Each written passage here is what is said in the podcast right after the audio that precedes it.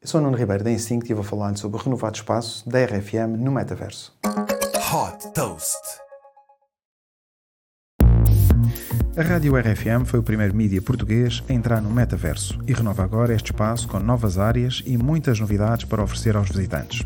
Para ajudar a manter o seu avatar em forma, o novo trail RFM vai permitir competir com o avatar do animador da RFM, Pedro Fernandes, que é fã de trail run. Todos os participantes na corrida ganham pontos e um badge de participação mensal.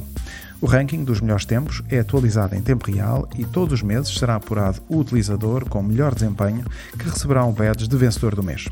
Os pontos conquistados podem ser trocados na loja Metaverso por avatares da RFM, boosters para melhorar a performance no trail e experiências no mundo real, como um pequeno almoço com a equipa do café da manhã.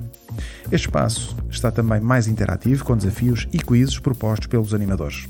Desenvolvido pela Instinct, o metaverso da RFM está acessível através de computador, tablet, smartphone e óculos de realidade virtual.